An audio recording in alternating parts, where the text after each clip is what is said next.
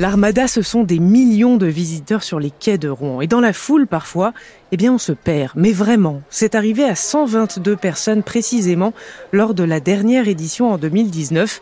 Et Jean-Louis Dufour, le responsable du groupe de recherche des personnes égarées, car oui, il y a bien un groupe de bénévoles dédié aux personnes égarées, eh bien Jean-Louis Dufour se souvient particulièrement d'une dame complètement désorientée après avoir perdu toute trace de son groupe.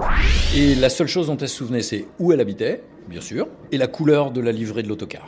Avec ça, il fallait qu'on se débrouille pour essayer de la retrouver. Donc on a passé à deux, plus de trois heures sur l'informatique, à trouver les autocars qui avaient des rayures Bordeaux, et puis euh, essayer de périmétrer avec son lieu d'habitation, elle venait des Hauts-de-France.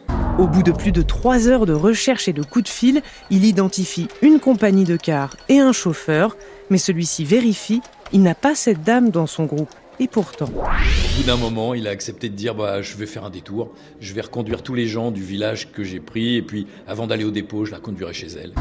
Et c'est ce qu'il a fait. La dame a pu regagner son domicile, à défaut d'avoir pu retrouver son groupe.